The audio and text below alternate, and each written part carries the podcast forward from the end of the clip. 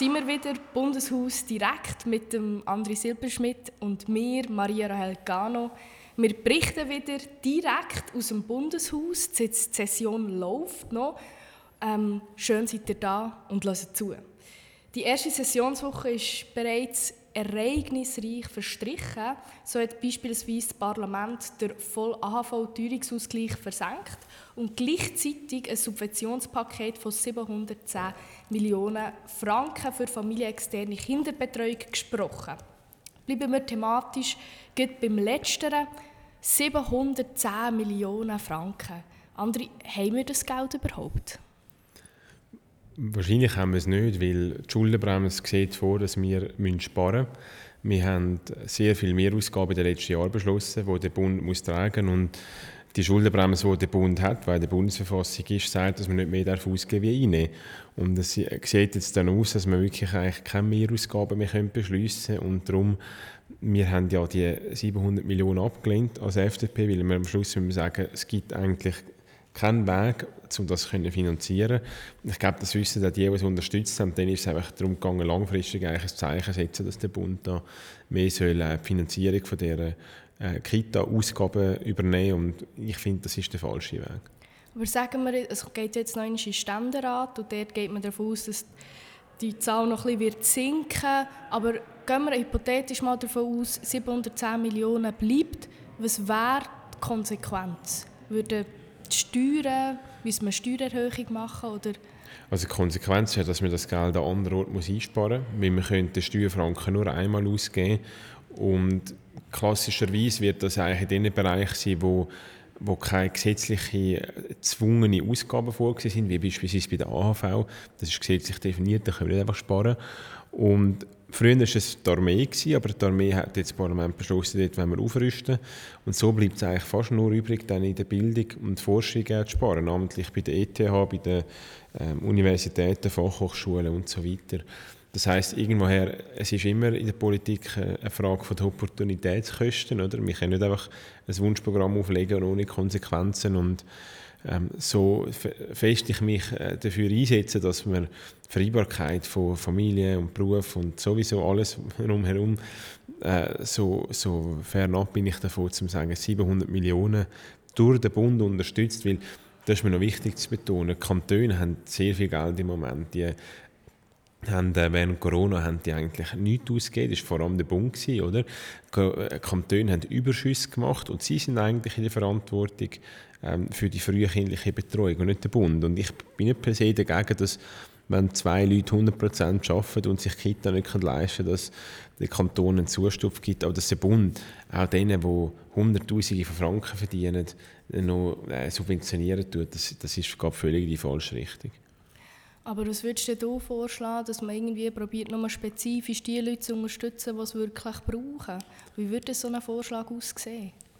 Ja, ich glaube, einerseits ist es wichtig, welche staatliche Ebene macht es. Also ich sehe eigentlich keine Bundeskompetenz in diesem Bereich. Ich finde, das sollen Kantone machen. Die können auch Rücksicht nehmen auf die kantonalen Gegebenheiten in der frühkindlichen Betreuung. Und wenn man es dann macht, dann finde ich es einerseits wichtig, dass das Pensum der Eltern relativ hoch ist. Das heißt nicht, dass man dann einfach subventionieren, obwohl dann die Leute gar nicht arbeiten. Weil die Argumentation ist ja immer, mit den Kita-Subventionierung wir eigentlich die Vereinbarkeit stärken dass die Leute wieder mehr arbeiten und das mag sicher in paar Fällen stimmen, aber ich finde, da muss man auch eine Voraussetzung machen, um zu sagen, beide Elternteile müssen zusammen mindestens 150 Prozent arbeiten beispielsweise und nachher hat man Anspruch und sonst hat man äh, keinen Anspruch und dann irgendein ein progressives oder ein degressives System, dass man sagt, die, die wenig verdienen, kommen mehr und die, die viel verdienen, weniger, weil der Steuerfranken muss effizient eingesetzt sein. Wenn man jemanden, der hunderttausende Franken verdient, noch Kita subventioniert, ist das nicht effizient. Ist das aber nicht heute schon so? Ja, es ist je nach also Gemeinde, Kanton, wo man wohnt. Ja, oder? oder? Gemeinde, genau. Also auch in der Stadt Zürich, wo, wo ich daheim bin, äh, zahlt man unterschiedliche Tarife. Also es ist in dem Sinne indirekt subventioniert, einfach über Tarife, die anders sind. Und darum finde ich es eben auch gut, dass es bei den Gemeinden und bei den Kantonen bleibt, weil die können so Rücksicht nehmen äh, auf die lokalen Gegebenheiten. können ein Modell machen, bei gewissen grosszügiger sein, dafür zahlt man vielleicht mehr Steuern, bei anderen, die weniger grosszügig sind, zahlt man weniger Steuern und ich finde, das ist das Schöne am Föderalismus, es ist nicht für alle gleich. Und da müssen wir aufpassen, dass wir nicht immer mehr Sachen auf Bundesebene regeln, wo es eigentlich sehr viele unterschiedliche Bedürfnisse gibt. Du hast vorhin angesprochen, dass du dich auch sehr einsetzt eben für die Vereinbarkeit von Familie und Beruf. Und jetzt hat es aber eine Studie von Österreich, die eigentlich gezeigt hat, dass die Subventionierung oder die starke Subventionierung der Kitas nicht den gewünschten Effekt bringt, dass zum Beispiel eben die Frauen nach dem ersten Kind wieder mehr arbeiten. Warum presst man denn so auf die Unterstützung oder die starke Unterstützung der Kitas? Es gibt ja verschiedene Studien, die auch etwas anderes sagen. Ich mhm. finde immer, Studien, die haben wahrscheinlich immer zum Teil recht, oder? Aber mhm. es ist immer die Frage, äh, was ist genau der Studieninhalt gewesen. Ich finde, Kitas per se ist ja eigentlich eine gute Gelegenheit, indem dass man Betreuung kann externalisieren kann und während dieser Zeit kann an einer Erwerbstätigkeit nachgehen. Jetzt das Problem ist heute, dass sich das vielleicht nicht immer lohnt, oder? Jetzt müssen wir sich überlegen, wieso lohnt es sich nicht. Einerseits, weil man vielleicht viel zu viel Steuern muss zahlen auf das zusätzliche Erwerbseinkommen. Also müssen wir eigentlich bei den Steuern ansetzen und schauen, dass das Besteuerung abnimmt, generell. Und sicher bei verheirateten Paaren, dass man nicht mehr muss zusammen besteuern muss, sondern einzeln äh, vom Satz her. Also, dass man den Satz zahlt, wie wenn man jetzt nicht verheiratet wäre und nicht, wenn man also verheiratet ist. Genau, die Individualbesteuerung. Ja. Und, und ein anderer Punkt ist natürlich auch vielleicht die Frage, wieso ist Kita so teuer, oder? Mhm. Weil also ich habe mir selber als Privatprojekt kann man überlegen, Kita, Kita aufzutun, weil ich das Gefühl habe, da ist vielleicht ein Business Case dahinter. Und dann habe ich mal all die Verordnungen gelesen. Und zum überhaupt mal daraus zu kommen, was braucht es jetzt und von wo muss ich welche Bewilligung haben und wer muss ich einstellen und was für einen Lohn zahlen, das ist abartig. Also wenn man mhm. nicht aus dieser Szene kommt, kann man praktisch keine Kita auftun, oder? Und das zeigt mir einfach, dass man dort wahrscheinlich in der Regulierung noch viel vereinfachen kann dass es wahrscheinlich auch Preise könnten von einer Kita. Also ich finde, man muss auf beiden Seiten arbeiten. Ja, habe vor kurzem ein Interview geführt mit der SVP-Nationalrätin von Bern, der Umbricht Pirin und sie hat ja selber ohne Kita, also sie führt ohne Kita und ich habe genau das gefragt, warum sind Kitas so teuer und ähm, eben das Einzige sind die, die grossen, die vielen Regulierungen, wo man eigentlich, also 80 Prozent, wo man wie gar nicht selber kann bestimmen kann, wie teuer das nachher so eine Kita Platz wird. Und, was ich auch gelesen habe, es ist, der Schweizer ist die Kinderbetreuung enorm wichtig und man möchte dort auch keine Abstriche machen. Also wenn man dann sagt, ja, vielleicht mehr Kinder auf weniger Personal. Das wird man dann auch nicht, weil das würde dann heissen, mein Kind wird schlechter betreut werden. Oder? Und das, man kann ja nicht fünf Zweckchen haben. Genau, also ich denke, eben, Qualität hat am Schluss seinen Preis. Und wenn wir deregulieren, wird es ja nicht plötzlich fast gratis werden. Oder? Man muss ehrlich sein, am Schluss glaube ich, ist, wie du sagst, eine gewisse Anspruchshaltung um. Und da wird man wahrscheinlich nicht darum herumkommen, auch ähm, gewisses Personal anzustellen und denen auch einen guten Lohn zu zahlen. Aber ich glaube, sicher 10 bis 20 Prozent von reinem Zeitaufwand, was man heute mit der Bürokratie hat, kann man, kann man eigentlich wegbringen. Und vor allem auch, ich finde immer ein Markt, wo eigentlich nur jemand kann ein Angebot machen das ein Insider ist, ist wie geschützt vor dem Wettbewerb. Oder? Und, und der ganze Kita-Markt ist praktisch, wenn man die Regulierungen, bis man da rauskommt, das ist enorm. Oder? Und das heisst, man hat eigentlich, nicht, ist jetzt nicht wie im Pharmamarkt, aber man hat doch eine gewisse Eintrittshürde, um in den Markt reinzukommen. Und darum hat es auch zu wenig Wettbewerb. Wir haben genug Angebot, oder? weil es ist ja, die Politik hat jetzt etwa 20 Jahre lang das Angebot eigentlich subventioniert bei der Erstellung von, von der Kitas und darum haben wir genug Angebot. Das ist eigentlich nicht das Problem, aber ich glaube, ein bisschen mehr Wettbewerb um das Angebot, um Preis, um Qualität würde eigentlich gut tun. Mhm. Also Sie haben sich ja auch also in diesem Gesetzesvorschlag gross auf die Fahne geschrieben, dass man dadurch möchte dem Fachkräftemangel entgegenwirken oder wenn man zum Beispiel die Frau mehr möchte dazu bewegen äh, nach einem Kind wieder zu arbeiten. Ähm, wir haben es vorher kurz angesprochen und er hat ein Interview gegeben in der Sonntagszeitung und da hat Katja Rosch, Professorin für Soziologie und Präsidentin von der Gleichstellungskommission von der Uni Zürich gesagt, dass eben der wahrscheinlich der gewünschte Effekt nicht wird eintreten ähm, und zwar, weil einfach die Rollenbilder in unseren Köpfen so festgeschrieben sind. Und dass es wie gar nicht darauf abkommt, ob jetzt Geld wird da gar keinen Unterschied machen weil die Frau wird trotzdem schlussendlich die sein, die das Kind wird gebären und äh, zum Beispiel auch Elternzeit wird dort nicht den gewünschten Effekt haben, weil die Frau wird umso länger vom Arbeitsmarkt weg sein und das heißt, sie wird umso mehr Mühe haben, am Schluss wieder in den Arbeitsmarkt einzusteigen, wo der Mann wird durcharbeiten. Mhm. Also ich glaube, das ist immer so, wenn man etwas verändern muss man eigentlich zuerst die Gesellschaft das anfangen zu verändern und in der Wirtschaft. Und der Glaube, dass Politik quasi Probleme lösen kann, ich glaube, Politik kann Rahmenbedingungen setzen. Wir können natürlich Fehlerreize, die wir heute haben, eben beispielsweise äh, im Steuersystem, dass sich das mehr Arbeiten nicht lohnt. Das müssen wir beseitigen. Aber ich glaube, wenn wir, wir müssen eigentlich wie neutral sein gegenüber einem Familienmodell, gegenüber einem Betreuungsmodell. Wir müssen wie sagen, wie es du löst mit deiner Familie, mit deiner Betreuung, da darf der Staat weder dir einen Vor- oder einen Nachteil geben. Und dann bin ich auch dieser Meinung, ist das eigentlich voll der Gesellschaft überlassen. Ich glaube auch, es gibt viele, die auch freiwillig vielleicht ein bisschen weniger arbeiten. Und wichtig finde ich da, das ist noch ein anderes Stichwort, das ganze Arbeitsgesetz. Oder? Wie flexibel darf ich heute überhaupt arbeiten?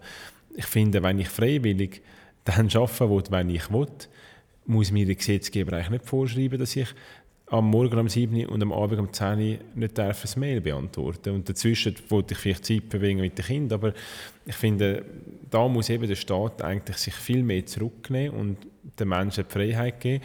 Und nachher, am Schluss, ist ja immer so, wenn Menschen eine Freiheit wahrnehmen, ist das Resultat nie bei allen gleich. Und da gibt es die, die dann bei unterschiedlichen Resultaten sagen, das ist Diskriminierung oder Benachteiligung. Aber wenn es um freien Entscheid ist, sich äh, ein Modell auszuwählen, finde ich, muss der Staat das nicht werten, sondern dann ist das einfach eine subjektive Wahl von den, von den Menschen. Ja, subjektive Wahl. Ich meine, es ist nicht nur so, dass die Frauen mehr also Teilzeit arbeiten. Im Gegenteil, die Frauen sind auch immer mehr, die einfach allgemein arbeiten. Aber, also, Entschuldigung, äh, in der letzten Zeit hat man die Frauen immer mehr können in den Arbeitsmarkt einführen, dass sie eben nach dem Kind wieder arbeiten können. Das heisst, das ist enorm gestiegen in den letzten Jahren. Aber was ist jetzt passiert? Das macht ja auch Sinn. Ähm, immer mehr Männer, die Teilzeit arbeiten. Und jetzt unter dem Strich arbeitet die Schweiz trotzdem weniger um ein Fachkräfteproblem. Und wie, wie, lösen wir das jetzt? Ich glaube, dass man mehr aufteilt, Arbeit ist, ist ja eigentlich zu begrüßen, oder? Also, mhm. dass man sich als Paar abstimmen und vielleicht eben beide Teilzeit arbeiten. Am Schluss müssen wir uns einfach bewusst sein, der Wohlstand kommt nur vom Arbeiten. Also vom Freizeit machen und, und vom Ferien machen haben wir keinen Wohlstand. Und wir sind ja alle so super stolz auf unseren Wohlstand in der Schweiz. Und dann dunkt es mich teilweise, tun wir eigentlich den Wert vom Schaffen und vom, das schafft ja auch Wohlstand, eigentlich viel zu wenig darüber, darüber schwätzen, sondern wir reden nur noch, wie kann ich eigentlich Leben optimieren, um noch ein bisschen weniger arbeiten und ein bisschen mehr Ferien haben und trotzdem gleich viel verdienen. Und mir ist eigentlich wichtig, das mal zu betonen, die Rechnung geht langfristig so nicht mehr auf. Und du hast gefragt, wie können wir das Fachkräfteproblem lösen. Ich glaube, es führt nicht, also wir haben so viele Leute, die jetzt Pension gehen. 20'000 werden mehr pensioniert pro Jahr, als die in den Arbeitsmarkt reinkommen. Einfach nur mit Zuwanderung das Problem lösen geht wahrscheinlich nicht, weil es auch politisch keine Mehrheiten gibt für eine sehr hohe Zuwanderung. Das äh, sehen wir jetzt und können wir vielleicht nachher auch noch äh, darauf sprechen. Und darum müssen wir einfach das inländische Potenzial möglichst gut nutzen. Also Leute, die jahrelang studiert haben, die auch gescheit sind, wo der Staat viel Geld investiert hat, ist so schade für die persönlich, aber auch für den Steuerzahler, wenn die eigentlich nicht richtig arbeiten Und ich glaube, da kann Politik bedingt Anreize setzen. Aber am Ende des Tages muss man das auch in der Gesellschaft darüber debattieren, dass vielleicht die Leute selber auf die Idee kommen und natürlich die Arbeitgeber auch eine sinnstiftende Arbeit anbieten. Ich meine, am Schluss, wenn die Arbeit Freude macht, dann tut man gerne mehr arbeiten, als, als wenn es äh, keine Freude macht. Das ist genau so. Oder? Wer tut Teilzeit arbeiten, ist natürlich eher eine obere, also Leute in einer oberen ähm, Einkommensklasse. Das ist eigentlich ein Privileg, wenn man sagt, ja, Work-Life-Balance und, äh, und in der unteren Einkommensklasse ist das eher weniger der Fall. Und es hat jetzt so einen Vorschlag gegeben, dass man zum Beispiel sagt, ja, ähm, dass man das Geld, das man in der Zeit, wo man arbeitet, ähm, wenn man das Geld wieder einnimmt für einen Staat, der die Ausbildung gekostet hat, ähm, dann ist es gut und sonst muss man den Restbetrag muss man noch zurückzahlen. Ich glaube, und der Durchschnitt ist, man muss mindestens glaube ich, 70 Prozent arbeiten und dann kommt man so durch, äh, Handgelenk mal Pi. Was haltest du von diesem Vorschlag? Als Ökonom finde ich so Berechnung immer spannend, oder? Aber in der Praxis kannst du das eigentlich nicht umsetzen. Weil allein schon zu beziffern, wie viel hat jetzt genau mein Studiengang gekostet Und wie viel habe ich dann jedes Jahr Steuern zurückgezahlt, das kannst du vielleicht noch beziffern. Aber die Frage ist ja dann auch, wie werden die Steuern verwendet. Und ich glaube, in der Theorie, und ich finde die Debatte wichtig, ich finde es so gut, wie sie geführt, aber politisch da sagen, du musst dann gewisse Sachen zurückzahlen, schlussendlich sind ja Steuern immer geschuldet gegenstandslos. Sonst müsstest du auch vielleicht sagen, der, der die Straße weniger braucht, muss weniger Steuern zahlen oder der, der den ÖV mehr braucht, muss mehr Steuern zahlen, weil das mehr subventioniert ist. Also ich finde, da müssen wir generell einfach sagen, die Steuern runter da habe ich auch nichts dagegen. Über das redet man leider nicht in der Schweiz im Moment, eher im Gegenteil. Aber, aber dass man da, da muss Sachen zurückzahlen und so, finde ich, das ist irgendwie dann, wird enorm bürokratisch. Also das ist nicht der richtige Anreiz für dich. Ähm, wenn wir aber eben bei Teilzeit arbeiten sind, finde ich auch ein Thema, das für mich ein bisschen dort reinfließt, das auch sehr aktuell, ist, wo, sehr aktuell ist, wo du dich sehr damit beschäftigst. Ähm, und zwar geht es um die BVG-Reform, die momentan im Parlament besprochen wird. Nur ganz allgemein, was ist der Stand der Dinge? Wir werden voraussichtlich nächste Woche fertig und es kommt dann die Schlussabstimmung. Ich hoffe, dass wir eine Mehrheit haben im Nationalen Ständerat für die Reform. Sie sieht äh, strukturelle Anpassungen vor. Generell wird sie vorsehen, dass nicht mehr zu viel Rente ausgezahlt wird. Das heißt, wenn Leute sich äh, 500'000 Franken ansparen, dass sie nicht mehr als 500'000 wieder ausgezahlt bekommen, weil das zahlt heute die Erwerbstätige, die junge äh, Generation. Also wir. Genau. und das wollen wir reduzieren. Das ist eigentlich der Kern der Vorlage, die Senkung von dem Umwandlungssatz. Und dann sieht sie aber auch vor, dass äh, tiefere Einkommen, sei das aus Teilzeit oder weil man halt weniger verdient, besser versichert werden. Heute ist es so, dass man einfach pauschal sagt, die ersten gut 23'000 Franken plus minus werden nicht versichert. Das heißt, auf die zahlt man keinen Beitrag. Wir wollen jetzt einfach sagen, in Zukunft zahlt man auf 80 Prozent vom Lohnbeitrag, egal wie viel das man verdient. Mhm. Das heisst, es ist wie variabel und es ist nicht einfach ein fixer, genau. ein fixer Betrag. Genau, das heisst, jemand, der 40'000 Franken verdient, zahlt nachher ähm, auf 32'000 Franken Beitrag. Und heute will man nur auf etwa 15'000 Franken Beitrag zahlen. Das heisst, man hat doppelt so viel äh, Beitrag, den man zahlt und somit auch über doppelt so hohe Rente, die man dann bekommt, wenn man in Pension geht. Also es ist eine massive Verbesserung für Teilzeiterwerbende. Aber was ich wie nicht verstehe, ist, äh, die SP hat jetzt schon angekündigt, dass sie das Referendum wird ergreifen, weil sie nicht zufrieden sind mit dem Vorschlag. Aber die Frauen zum Beispiel sind die, die oft Teilzeit arbeiten. Ähm, warum weiß sie das nicht? Weil sie immer sich so eben für die Frauen einsetzen und für die Rente der Frau. Ja, letztendlich ist, ist es eine Verbesserung von der zweiten Säule, von der Pensionskassensystem, mhm. die Vorlage. Oder? Wir machen es wie zugänglicher für Leute, die Teilzeit arbeiten. Und da gibt es Leute, die, oder Politiker, die aus ideologischen, dogmatischen Gründen einfach gegen das Pensionskassensystem sind, weil sie finden einfach, das hat keine Umverteilung drin oder wenn, zu wenig Umverteilung drin. Darum wollen wir ein anderes System, die AHV. Oder? Und ich finde, die AHV ist wichtig, aber ich finde die zweite Säule ist wichtig, das BVG. Und darum äh, kann ich das auch nicht nachvollziehen, dass man eigentlich eine Verbesserung vom System ablehnt. Aber weil man halt das System als solches ablehnt, kann man es aus dieser Warte wieder aus begründen. Es ist halt mehr nach dem Leistungsprinzip. Oder das, was du in deinem Leben geleistet genau. hast, kommt dir am Schluss eigentlich genau. wieder zu gut. Genau. Ja, das und die, die mehr arbeiten und mehr verdienen, haben halt eine höhere Rente. Und ich finde das, also ich meine, wenn wir das, würde, das Prinzip abschaffen würde sich jeder überlegen, wieso schaffe ich überhaupt noch viel? Wenn ich dann in der Rente eh gleich viel bekomme wie alle anderen, muss ich auch nicht mehr, mehr arbeiten. Das sind wir beim Thema von vorher, dann fehlen uns noch mehr Arbeitskräfte. Gut, wir gehen noch zu einem weiteren Thema, nämlich eines, das in dieser Woche auch in der Session ähm, aktuell wird sein. Und zwar geht es um die indirekten Waffenauslieferungen. Es ist, wir müssen sagen, es ist ein sehr komplexes Thema und wir probieren das jetzt auch nicht im Ganzen zu erfassen, aber es, konkret geht es darum, dass äh, die Schweiz hat ein Wiederausfuhrverbot von Kriegsmaterial ähm, an Länder, äh, also wenn diese Länder in der Schweiz Kriegsmaterial bestellen, dann dürfen die das nicht weiterverkaufen oder weitergeben.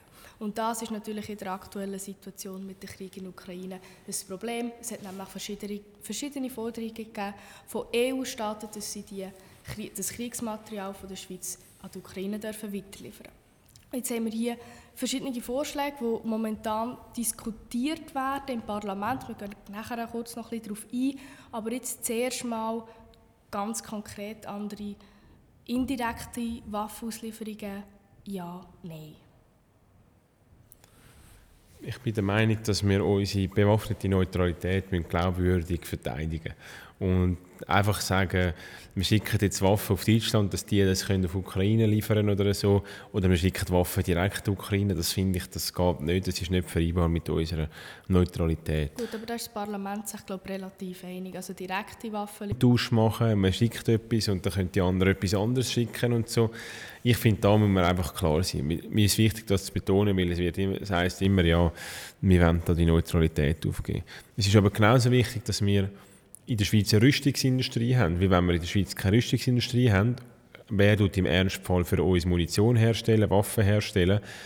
Und die Rüstungsindustrie die lebt davon, dass sie auch einen Teil von ihrem Absatz im Ausland kann machen kann. Das heißt, wir haben das Interesse, dass im Ausland äh, Waffen von der Schweizer Rüstungsindustrie gekauft werden. Und jetzt ist es so, wenn wir Waffen vor 20 Jahren den Deutschen verkauft haben, die ja ähnliche Wertebasis haben wie die Schweiz, jetzt ist es nicht so wie Katar oder so, dann bin ich der Meinung, sollen die 20 Jahre nach dem Kauf mit dem machen, was sie wollen. Du sprichst jetzt ein bisschen, nur das ist klar der Vorschlag von Thierry Burkhardt an, der sagt, man tut den Staaten mit den gleichen Werten und vergleichbaren Exportkontrollregimen, sagt man, die dürfen die Waffen weiter, also weitergeben oder weiterverkaufen. Genau, genau. Ich finde, da dogmatisch sein und sagen, auch wenn wir Waffen vor 30 Jahren verkauft haben, müssen wir immer noch genau schauen, was jetzt Deutschland mit der macht. Das wird auch dazu führen, dass niemand mehr aus der Schweiz Waffen bestellen Das heißt, unsere Rüstungsindustrie die, die können wir eigentlich vergessen. Die wird nicht mehr können existieren Und nachher sind wir als Schweizer ausgeliefert, um im Ausland Waffen zu kaufen. Und im Ernstfall werden die dann für sich Waffen produzieren, nicht für die Schweiz. Und darum ist für mich klar, die bewaffnete Neutralität, wir könnten schon auf dem Papier sind wir vielleicht schon noch neutral, aber das äh, bringt dann vielleicht nicht mehr viel, wenn wir keine Waffen mehr haben. Die bewaffnete Neutralität können wir nur sicherstellen, wenn wir auch eine eigene Rüstungsindustrie haben. Also würdest, wenn ich das richtig habe verstanden, wenn man jetzt müsste abwägen der Ukraine helfen oder die Rüstungsindustrie sichern in der Schweiz, sagst du, wir müssen die Rüstungsindustrie sichern in der Schweiz? Um die bewaffnete Neutralität sicherstellen. Ich glaube, die Ukraine äh, denen also, helfen, können wir viel besser helfen auf anderen Wegen. Oder humanitär, Friedensgespräche, allenfalls wird das hoffentlich mal ein Thema werden, äh, dass die Schweiz da eine wichtige Rolle spielt im Vermitteln, dass wir können vor Ort helfen dass wir Ukrainerinnen und Ukrainer, die in die Schweiz flüchten, aufnehmen, denen einfachen Zugang in den Arbeitsmarkt geben und so weiter. Also die Schweiz hat viel Hebel zum helfen und ich glaube, das ist nicht die, unsere Rüstungsindustrie, wo dann da wirklich der grosse Hebel ist, oder? Die Ukraine ist angewiesen auf, auf Amerika, was die Rüstung anbelangt und nicht auf die Schweiz. Aber ich finde, wenn jetzt die Deutschen finden, was sie vor 20 Jahren bei uns gekauft haben, äh, wenn sie vielleicht das anders verwenden, als, als sie vor 20 Jahren die Absicht hatten, okay, finde ich, dann, dann sollen sie das machen, solange wir nicht ein, einfach indirekt in dem Sinne einen, einen Kriegspartei unterstützen. Aber jetzt gibt es ja noch das, äh, das Problem, also so wie ich es jetzt habe verstanden wenn man das jetzt das Gesetz so wird ändern dann würde es ja der Ukraine noch nicht so viel bringen. Weil das wäre ja ab jetzt. Und jetzt möchte man das ja für, habe ich es richtig verstanden, für fünf Jahre zurück möchte man das schon abändern. Also wir wollen es nicht rückgängig ändern, sondern wir wollen es auch jetzt ändern. Und das mhm. neue Gesetz wird vorgesehen, dass also Waffen, die man vor fünf Jahren bis vor fünf Jahren verkauft hat, quasi unter das neue Regime gehen. Es ist aber keine neue Forderung. Wir haben das Kriegsmaterialgesetz äh, oder Kriegsmaterialexportgesetz äh, vor eineinhalb Jahren abgeändert. Da war die SVP noch auf unserer Seite. Und wir haben ja am Bundesrat gewisse Kompetenzen gegeben, die er jetzt hätte können nutzen konnte um die Situation zu bereinigen. Und lustigerweise, also ist eben eigentlich traurigerweise, ist die SVP mit der FDP einig gewesen. Und jetzt, äh, weil es halt auch modisch zum dagegen sein, ist die SVP komplett dagegen, versperrt sich an einer Lösung, obwohl sie vor eineinhalb Jahren noch unterstützt haben, das, was wir jetzt eigentlich fordern. Plus, minus. Und, und da finde ich eigentlich schade, weil ich finde, auch die SVP sollte das Interesse haben an einer bewaffneten Neutralität und somit auch an einer Rüstungsindustrie in der Schweiz. Gut, die SVP argumentiert ja damit einfach, dass die Neutralität wird, Neutralität wird verletzt, wenn wir aber indirekt auch die Möglichkeiten geben, dass wir Waffen, also dass die können Waffen an die Ukraine oder in andere Kriegsgebiete liefern und schlussendlich kann man sagen, ihr habt beide ein anderes Verständnis, also die SVP und die FDP von Neutralität. Das ist ja eigentlich eine Grundsatzdiskussion. Genau, aber die SVP hat vor, vor eineinhalb Jahren uns noch unterstützt, was darum gegangen ist, Ausnahmen zu schaffen im Gesetz. Und jetzt wollen sie keine Ausnahmen mehr im Gesetz schaffen. Also irgendwo haben wir Position gehalten und sie haben sie eigentlich verändert, diesbezüglich, was das Gesetz betrifft. Gut, das wäre es jetzt auch schon wieder gewesen. Die halbe Stunde ist durch. Ähm, dir, Andri, merci vielmal für das angenehme Gespräch. Euch da außen merci vielmal für das Zuhören und jetzt noch eine kleine Ankündigung. Ihr könnt jetzt auch eure Fragen direkt an podcast.andrisilberschmidt.ch schicken und wir diskutieren die gerne das nächste Mal aufnehmen und hier diskutieren. Ähm, seid unbedingt das nächste Mal wieder dabei. Bis dahin, bleibt gesund, glücklich, aber vor allem kritisch. Tschüss zusammen.